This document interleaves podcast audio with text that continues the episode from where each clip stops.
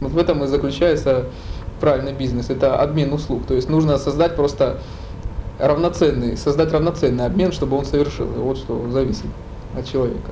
Поэтому, в общем-то, выполнима любая задача. Воин совсем не обязан сковывать себя или сдерживать какими-то обстоятельствами. То есть, допустим, если э, какая-то цель невыполнима не, вот прямо сейчас, непосредственно, то воин он может, ну что называется, вот, засесть в засаду и ждать, пока не наступят благоприятные обстоятельства. То есть, допустим, если он встречается с человеком, который в этой ситуации сильнее его, то тогда он просто может засесть в засаду и ждать, когда изменятся обстоятельства. И до тех пор он не будет выпячивать себя на виду. А обычный человек, он не может действовать таким образом. Потому что если у человека есть э, чувство собственного достоинства, чувство гордости или еще какое-то подобное чувство, он очень э, зависим от него. Это чувство или эмоция, это как большая мишень, куда может попасть абсолютно каждый достаточно любой репликой или любой эмоцией можно человека задеть или завести. И он уже будет действовать не согласно обстоятельствам, а согласно эмоциям. Он будет как бык бежать на красную тряпку, не замечая ничего, что происходит вокруг него. Поэтому обычный человек, он не может моделировать ситуации. Он может лишь пользоваться советами, какими-то рекомендациями, которые, возможно, оказались хороши в каких-то условиях. Но сейчас уже наступает другая ситуация, и какие-то обстоятельства уже сложились не так. Поэтому ни один совет он не может быть применим в чистом виде один к одному в данной ситуации. Всегда это должно произойти как-то иначе. Поэтому обычный человек, он живет э, вот либо таким чужим умом, на чужих примерах из прошлого или из будущего, либо он постоянно руководим какими-то чувствами. Воин, он не может иметь никакого чувства и никакой эмоции, слабого места в себе. Потому что в любой момент он может рискнуть и поставить на карту все, что у него есть. Он может рискнуть в банк. Если у него будет какое-то слабое место, то он на это может и попасться. Потому что воин это человек, у которого нет ни одной струны, нет ни одного слабого места, за которое его можно зацепить. Обычный человек, допустим, он обязательно нуждается в общении с людьми. Допустим, люди любят общаться, чтобы другие утверждали их собственное мнение о себе самом. Чтобы говорили, какой я хороший, или наоборот, какой я плохой, или какой я несчастный. Поэтому им необходимо общаться с людьми, чтобы они говорили им это. То, что они сами о себе же думают. Либо наоборот, они ищут э, общение с людьми, потому что они чувствуют себя одинокими. Когда они оказываются вот наедине с такими вопросами, в чем смысл жизни или для чего я здесь живу, человеку становится очень одиноко. Потому что человек видит только пустоту. Когда он видит, что все, чем он занимался ранее, все материальное и внешнее, оно здесь теряет смысл и теряет свое прежнее значение. Поэтому человек э, ищет какое-то обстоятельство, за которое он может зацепиться. Это может быть и работа, и семья, и учеба, и все что угодно. Или алкоголь, наркотики, в чем человек забудется. Или какая-то новая философия. В этом человек забывается, и он уходит от этого вопроса. И поэтому люди, они очень боятся остаться одни. Потому что когда люди остаются одни, они не знают, чем заниматься. Они не привыкли к тому, что у них есть свободное время, они остаются наедине со своими чувствами, наедине со своими мыслями, им становится очень тяжело. Они не знают, что с, ним, что с этим делать. Поэтому они тут же стремятся найти опять какую-то отдушину, куда нужно выплеснуть эту энергию. И получается, вся энергия, которую они накапливают, они ее все время тратят. И у них ничего не остается, они никогда не копят того, что в них находится. И поэтому, когда необходимо принять какое-то действие, там, где нужно превзойти какие-то обстоятельства, у них уже не оказывается этой энергии, с помощью которой они смогли бы притянуть и подчинить себе эти обстоятельства. Потому что все, что к ним приходит, они все и тратят. И у них ничего не остается. Потому что позиция воина это не в том, чтобы откуда-то накачивать энергию там из космоса или вопить от каких-то других людей. Задача воина заключается в том, чтобы накопить ту энергию, которая есть у него. Та энергия, которая к нему постоянно поступает, он ее просто накапливает в себе. И когда он накапливает ее достаточно, он может руководить и подчинять себе различные обстоятельства. Начиная там от каких-то явлений и заканчивая любыми людьми. То есть все заключается только в количестве накопленной энергии. Но если у воина появится какая-то мысль, какая-то идея или какая-то эмоция, то в эту эмоцию он выплеснет всю энергию. То есть он растратит эту энергию даже быстрее, чем обычный человек. Потому что у практикующего у него есть навык концентрации. И поэтому, если он падает в своей практике и тратит свою энергию, то он это делает тоже сосредоточенно. То есть он сосредоточенно растрачивает свою энергию в каком-то одном действии. Поэтому чем дальше человек продвигается в своей практике, тем он э, быстрее падает. Если у него появляется какая-то посторонняя мысль, идея или эмоция. Поэтому только тогда, когда человек постоянно сосредоточен на внутреннем, он ничего не теряет, он только копит себе что-то внутри. И тогда в каких бы обстоятельствах он ни оказался, он только копит. И тогда, когда у воина накапливается достаточное количество энергии, он может использовать и каких-то других людей, или какие-то другие обстоятельства, использовать их силу. Он не забирает эту силу себе, он просто использует эту силу. Потому что это точно так же, как магнит. Для того, чтобы притянуть к себе маленькие магнитики, нужен магнит еще больше, который притянет к себе все предыдущие. Это не значит, что этот магнит забирает к себе, сливается с этими маленькими магнитиками. Он просто использует их силу. И тогда этот совместный магнит, он оказывает еще большее влияние. Точно так же и воин, он использует свою силу накопленную и при этом использует силу других людей. То есть, допустим, если какой-то человек долго совершенствовался в своей же гордости, в своем же упрямстве, он может использовать гордость и упрямство другого человека, чтобы разогнать его в нужном ему направлении. Поэтому он просто моделирует ситуацию.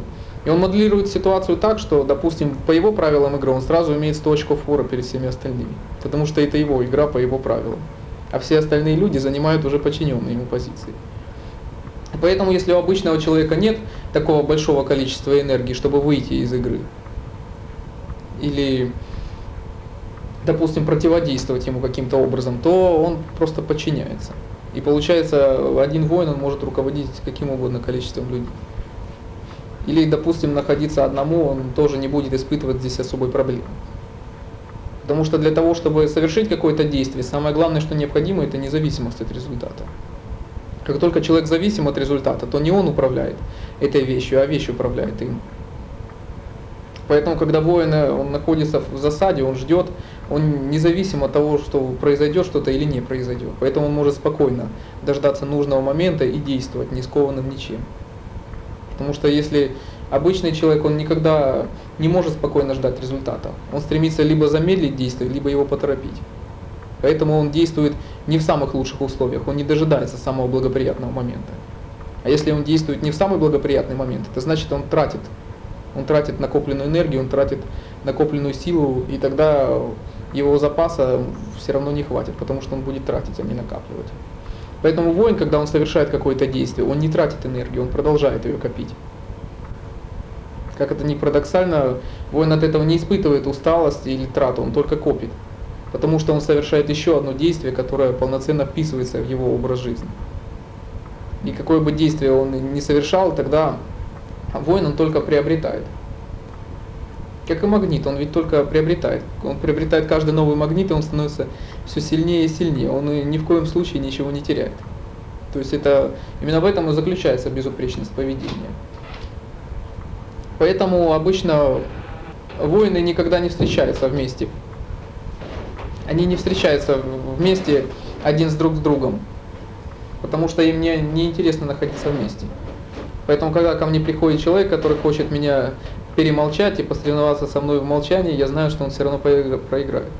Действительно бы сильный человек, он не пришел бы ко мне на занятие, ему там ничего делать. А если человек пришел движимый какой-то амбицией или эмоцией, он обязательно проиграет. Эта амбиция или эмоция, она не даст ему возможности достаточно долго усидеть спокойно. Поэтому я знаю, что я обязательно выиграю. Поэтому воин всегда действует таким образом. Он не встречается с теми людьми, которые сильнее его. Он не встречается с равными себе, ему не интересно общаться с этими людьми. Он общается только с людьми, которые слабее его. Поэтому воины, они всегда либо находятся в толпе обычных людей, либо действуют поодиночке. Они поэтому никогда не собираются в группы. И обычные люди, поэтому они всегда подчиняются воинам, они всегда руководимы ими. Пока у них есть слабые места, пока у них есть за что зацепиться. Вот в этом и заключается безупречность этого поведения. И поэтому практика, она может происходить в любых повседневных действиях, в любых повседневных обстоятельствах. Если человек не может практиковать в обычной своей жизни, это говорит только о том, что человек неправильно практикует, о том, что его практика поверхностная и не глубока. Как только повер... практика становится достаточно глубокой, то человек черпает энергию буквально отовсюду. Вот в этом и заключается правильная практика. Поэтому серединный путь, он именно и существует как учение людей, живущих в городах. То есть фактически в индийской традиции это считается вторая стадия обучения, стадия грехастхи. Когда человек приступает к самостоятельной практике. Еще до того, как он становится отшельником или уходит там в лес, в пещеру, или становится нищенствующим странником или кем-то подобным. Потому что такое решение должно в человеке созреть. Если человек хочет э, жить самостоятельно в этом мире, уже отойти от всех обстоятельств этой жизни, это значит, он должен достаточно глубоко укорениться во внутреннем. И это внутреннее, этот голос внутреннего, он может окрепнуть только в том случае, если человек практикует в обычных своих обстоятельствах, которые не забирают у него дополнительной энергии. Потому что если человек переходит в какие-то особые условия, условия отшельничества, уединения или монастыря, то он добавляет э, к внутренним проблемам, добавляет и внешние материальные проблемы. Он не привык практиковать в таких условиях, поэтому он получает только новые трудности. А для того, чтобы преодолеть эти новые трудности, ему нужно будет еще большее количество сил, еще большее количество энергии. И поэтому у обычного человека никогда не находится столько энергии, чтобы преодолеть дополнительные трудности. Поэтому действительно только единицы людей, они имеют такое предназначение практиковать сразу в уединении или монастырях. Большинство людей лучшим образом начинать практику в своих обычных повседневных условиях, в которых они привыкли. И затем, по мере того, как их практика будет усиливаться, когда плод их практики будет созревать, они уже смогут выбрать, уже стоит ли им жить в тех же условиях, или эти условия следует каким-то образом менять. И тогда вот это внутреннее, что будет присутствовать в них, оно постепенно начнет наводить порядок в их повседневной деятельности. Когда человек увидит, что многое он делал по привычке, не замечая и не сознавая этого. И тогда, возможно, то, что прежде ему казалось нормальным или приличным, или обязательным, он уже не будет видеть в этом никакого смысла. И он тогда увидит какие-то иные действия, какой-то, может быть, иной вид деятельности, в котором он может из себя реализовать. И тогда действительно его даже внешней жизни может измениться все. Но это должно происходить, опять же, не по чьей-то воле, а человек сам должен сознательно совершить этот выбор. Выбор на основе своей внутренней интуитивной мудрости. Он всегда исходит из э, необходимости. Для него не существует оправдания чему-то или смысла чему-то, он действует из необходимости ситуации. Поэтому как только обстоятельства меняются, он и ведет себя соответствующим образом. Поэтому ему ну, не нужно зарекаться, что, допустим, он всю жизнь будет делать это или всю жизнь будет делать то. Потому что то, что нравится сегодня, может уже не нравиться завтра. Или в том, что себя реализуешь лучшим образом сегодня, завтра уже будет не таким эффективным. Поэтому воин он действует из необходимости. Как только обстоятельства меняются, тут же изменяется и он. Поэтому воина никогда нельзя зацепить. Потому что он не имеет какой-то четкой фиксированной формы, он не имеет какого-то четкого фиксированного образа жизни. Или какого-то четкой фиксированной жизненной философии или миро, мировосприятия. Раз он принял решение, значит его уже можно. Он действует. Он действует решительно и быстро согласно своему решению. И независимо от результата. Поэтому, когда воин побеждает, он э, здесь не становится открытым и беззащитным. Или даже когда воин проигрывает, он не становится от этого слабее, потому что он независим от результата победы или поражения. Он будет действовать э, так, как э, сложатся обстоятельства. Поэтому воина нельзя победить простой победой или простым поражением. Но как только в это дело вмешивается ум, да, конечно, человек сразу руковод... легко руководим кем угодно. Поэтому у воина присутствует именно состояние внутренней интуитивной мудрости. Она называется внутренней, потому что это внутренний источник, он независим ни от чего внешнего. Этот внутренний источник, он сразу обозревает всю ситуацию целиком, в которой находится человек, и сразу принимает решение. Здесь не важен путь к этому решению, он не имеет никакого смысла. Этот внутренний источник сразу дает ответ, что необходимо делать именно в данный момент.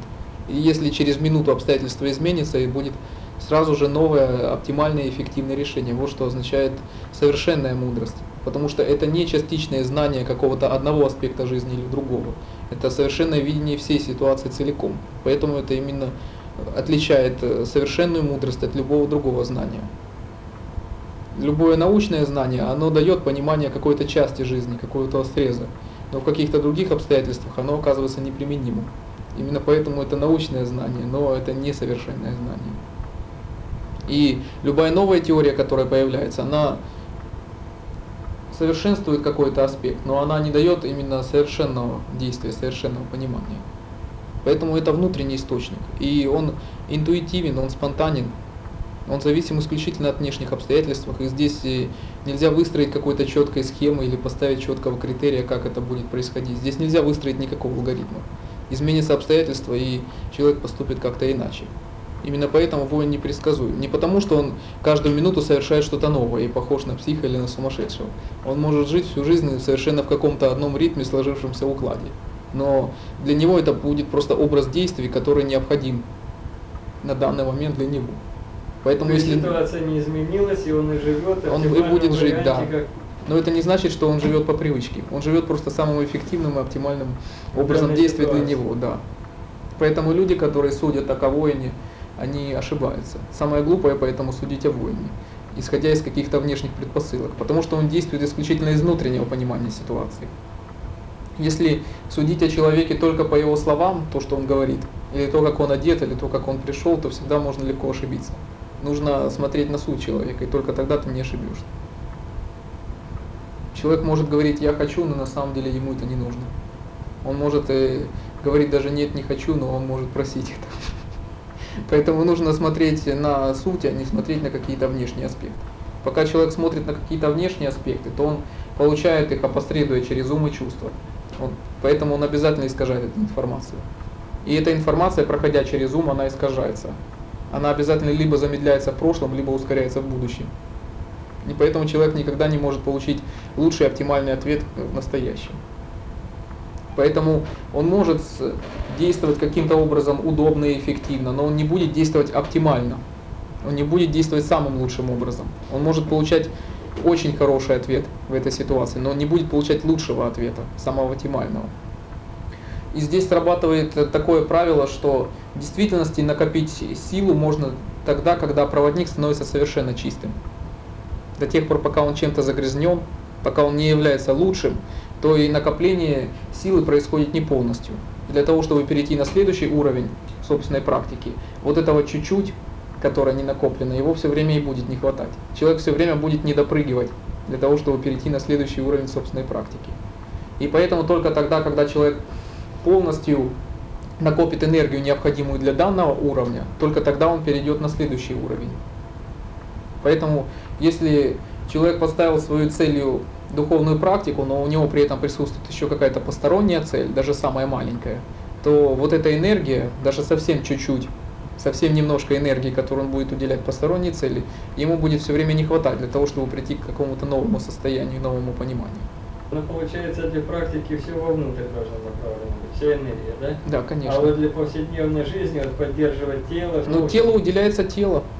Телу уделяется свое, своя энергия. Ведь э, обычный человек, он не задумывается никогда над тем, что он дышит. И даже не задумываясь над этим, тело все равно работает. Человеку не нужно специально сосредотачиваться, напрягаться для того, чтобы, допустим, отсчитывать удары сердцу. Но сердце все равно от этого работает. Все органы работают даже тогда, когда человек об этом не думает. Хотя, тем не менее, ум постоянно дает импульсы телу и постоянно уделяет необходимое количество энергии. Но это не является тратой, это является необходимым расходованием энергии. Потому что ведь если человек, он захочет уничтожить физически свое тело, то он только не получит необходимое количество энергии для себя. Поэтому это опять же принцип обмена, что человек выдыхает и получает необходимое количество энергии на вдох. Поэтому человек уделяет необходимое количество энергии повседневной деятельности, и поэтому он получает лучшие условия для практики. Но как только человек захочет ограничить чем-то свою повседневную деятельность, каким-то искусственным условием, то он тут же получит худшие условия для практики, и он не будет получать достаточное количество энергии. Накопление энергии это не означает, что она вот где-то застаивается в каком-то закупоренном пространстве. Энергия все время находится в движении. Ведь э, самое главное ведь не какая-то энергия, а количество энергии. Что самое главное, что она накапливается. Поэтому какое-то количество энергии рассеивается на какую-то повседневную деятельность, на тело, но все больше и больше энергии прибывает и накапливается. Раз человек живет в окружающем мире, то ведь он даже как физическая, биологическая система, он не может себя изолировать от внешнего мира. Он энергетически все равно обменивается с этой системой. Но если этот обмен происходит пропорционально, то человек, он, э, когда он что-то отдает, он обязательно получает. Если происходит перекос в каком-то из направлений, человек только берет, то он разрушает, он взрывает себя изнутри как система. Если человек только отдает, то он может истощиться. Поэтому если человек разумно отдает, он и разумно получает. Поэтому на повседневную деятельность тоже расходуется энергия. Но это означает, что человек должен расходовать необходимое количество. То есть, допустим, если человек общается с какими-то окружающими, то, безусловно, он не может не общаться и жить заниматься какой-то внешней деятельностью. Но если человек общается больше того, чем это необходимо, что он переводит время просто на какие-то пустые, никому не нужные разговоры, то он зря уже расходует свою энергию. Если человек совершает какое-то необходимое действие, это одно. А если, как говорят, что вот люди убивают время и просто бесцельно и не нужно совершают уже какие-то действия, то они уже зря расходуют энергию. Поэтому, если человек э, тратит энергию на необходимые действия, он не теряет, он тоже приобретает. А как это получается? Для этого необходимо понимание. Как только человек э, начинает быть сосредоточен на своем внутреннем состоянии, то он уже не тратит ни на что внешнее. Потому что внешнее оно его не задевает. Потому что что значит, что человек тратит энергии на какие-то внешние действия? Какое-то внешнее обстоятельство, какая-то вещь завладевает человеком, и она забирает у него энергию. То есть, допустим, какой-то другой человек завладевает твоим вниманием, и он забирает, допустим, через, через разговор у тебя энергию. Но как только внимание сосредоточено внутри, то никакой человек со стороны, он не может забрать у тебя энергию. Если тебе нужно допустим, поговорить с этим человеком в том, что касается работы или каких-то общественных обязанностей, там, семьи или еще чего-то, то это можно сделать. Но совсем не обязательно продолжать разговор дальше. Если внимание сосредоточено внутри, то тогда ни один человек со стороны он не может вмешаться. Он не может тебя ни соблазнить, ни заинтересовать каким-то аргументом или заинтересовать чем-то. Это есть внутреннее состояние. Через объект концентрации, через процесс концентрации человек приходит к внутреннему состоянию. Это метод, который приводит внутреннему состоянию. Человек приходит к концентрации, сосредоточенности, то есть его внимание сосредоточено только на одном объекте. И затем, когда эта сосредоточенность становится устойчивой и глубокой, он сосредоточен исключительно на внутреннем источнике. Потому что человек уже начинает концентрироваться на том, кто наблюдает за этим объектом. И он сосредоточен исключительно на себе. И ничто внешнее не сможет в этот момент у него забрать энергию. И поэтому, чтобы человек не совершал в таком состоянии, он не тратит энергию, он только получает энергию. Потому что с каждой секундой, с каждой минутой своей жизни он только копит и копит энергию, независимо от того, чем бы он ни занимался, с кем бы он ни разговаривал, что бы он ни делал, где бы он ни жил. Общаться с другими людьми, выполнять любую физическую и умственную работу, и при этом это будет накоплением энергии. Главное, где находится внимание, где сосредоточено внимание в этот момент. Можно находиться одному где-то в глуши или в пустыне, и при этом внимание будет рассеяно вовне. И тогда энергия тратится. Можно находиться на любых занятиях по медитации или слушать любые лекции, но если внимание при этом рассеяно вовне, то тогда человек тратит энергию. Но человек может находиться где угодно среди толпы, он будет, может быть каким угодно общественным или политическим деятелем, заниматься любой физической или умственной работой, но если его внимание сосредоточено внутри, то он копит энергию и он не рассеивает ее ни капли, а наоборот с каждой секундой, с каждой минутой он копит. И ни одно действие оно не может помешать его практике, наоборот оно углубляет практику, потому что с каждой минутой человек все больше сосредотачивается внутри. Следствие практики у человека. Как только человек достигает сосредоточения на внутреннем, то тогда все внешнее является для него посторонним. То есть человек становится отстраненным наблюдателем от всего внешнего, что происходит. Это следствие практики концентрации у человека. И Самое главное, чтобы человек здесь не прервал свою практику концентрации. Потому что если он ее прервет, то тогда любая мысль, за которой он начнет наблюдать, она может захватить ее внимание. И тогда концентрация будет потеряна. Но даже если человек со стороны уже в состоянии наблюдать за своими мыслями, эмоциями, поступками тела или чего-то другого, но при этом концентрация его продолжается, то, то тогда наблюдение его не прервется. Потому что как только ведь он уделит внимание чему-то внешнему, поступкам тела, этой мысли, которую наблюдает, или эмоции, то концентрация мгновенно прекращается. Поэтому самое главное здесь не прекращать практику концентрации. На этом этапе большинство всех, кто практикует, они допускают здесь вот главную ошибку.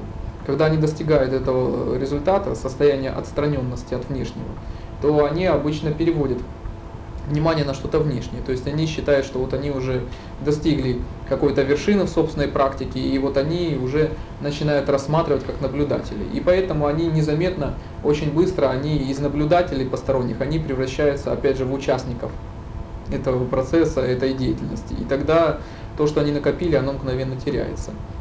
И чем выше они поднялись, тем быстрее они теряют, потому что они сосредоточенно выпускают сразу большое количество энергии. Поэтому самое главное при этом, даже если достигнут уже какой-то результат в практике, чтобы практика концентрации не прекращалась. Практика концентрации это вот есть стержень, который проходит через все уровни до самого высшего, пока человек уже устойчиво не укореняется в своем внутреннем состоянии. Вот когда он уже устойчиво в нем укореняется, то есть вот тогда практика концентрации, она уже становится естественной. Она уже не теряется ни при каких обстоятельствах. полностью, да, где ничего не затрагивает. То, что ничего не затрагивает, это промежуточная стадия. Потому что нельзя услышать то, что находится внутри, пока присутствует что-то внешнее. Пока внимание переведено на что-то внешнее, нельзя услышать то, что происходит внутри. Потому что внутренняя спонтанная интуитивная мудрость, она присутствует постоянно в человеке. Но пока человек вовлечен в умственную деятельность, пока в нем очень громко говорят эти эмоции, эти чувства, э, пока тело в нем очень громко говорит, то человек не слышит этого. Либо тот голос, который до него доходит, он уже становится искаженным. Поэтому вначале необходимо достигнуть этой тишины. Когда будет достигнут полный покой, пока ум замолчит, пока никакие эмоции, чувства и тело не будут вмешиваться внутри. И вот когда наступит эта тишина, вот этот человек увидит в себе это внутреннее состояние, он будет его очень ясно И и четко него- слышать. Тогда человек он просто углубляет и продолжает свою практику. Но у него уже появляется четкий и верный источник, четкий и верный ориентир в своей практике. Этот источник и будет источником его правильного понимания. Потому что человек тогда будет постоянно чувствовать, как ему следует э, практиковать в данных условиях. Потому что это будет служить индикатором для него. Как только он будет чувствовать, что это состояние теряется, то есть его внимание уводится на что-то внешнее, это значит, это уже индикатор, сигнал для него, что он совершает неправильно, что он опять рассеивается вовне. И он тогда снова переводит свое внимание вовнутрь. И когда он чувствует, что это состояние снова возвратилось, и оно крепнет и углубляется, он чувствует, что он совершает практику правильно. Ну, фактически это можно сказать так, что когда человек чувствует, что ему хорошо, то он чувствует, что он совершает что-то правильно. Когда он чувствует, что он испытывает дискомфорт, значит, что он совершает уже это действие неправильно. И уже не важно, какое это действие. Человек постоянно будет чувствовать меру и пропорцию в том, что он здесь должен делать. Ему уже не будет нужен никакой внешний источник.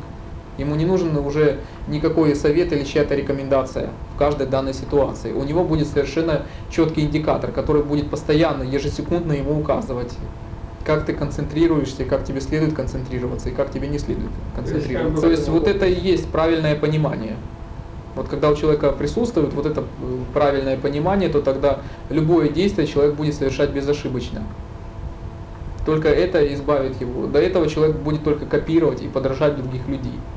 Человек точно так же может копировать и подражать слова каких-то великих учителей, какие-то святые тексты, но это еще не будет его пониманием. Только на этой стадии у него появляется собственное понимание. И оно является правильным, потому что человек не опирается ни на какие внешние обстоятельства. Он не опирается ни, ни на одного человека. Опорой э, здесь является исключительно его внутреннее состояние. И поэтому это состояние, оно будет всегда правильным. Оно никогда не ошибется. Оно не будет зависеть ни от времени, ни от страны, ни от географии, ни от положения тела, ни от времени суток. Оно будет опираться исключительно на полное видение всей картины в целом данную секунду. Вот поэтому это правильное понимание.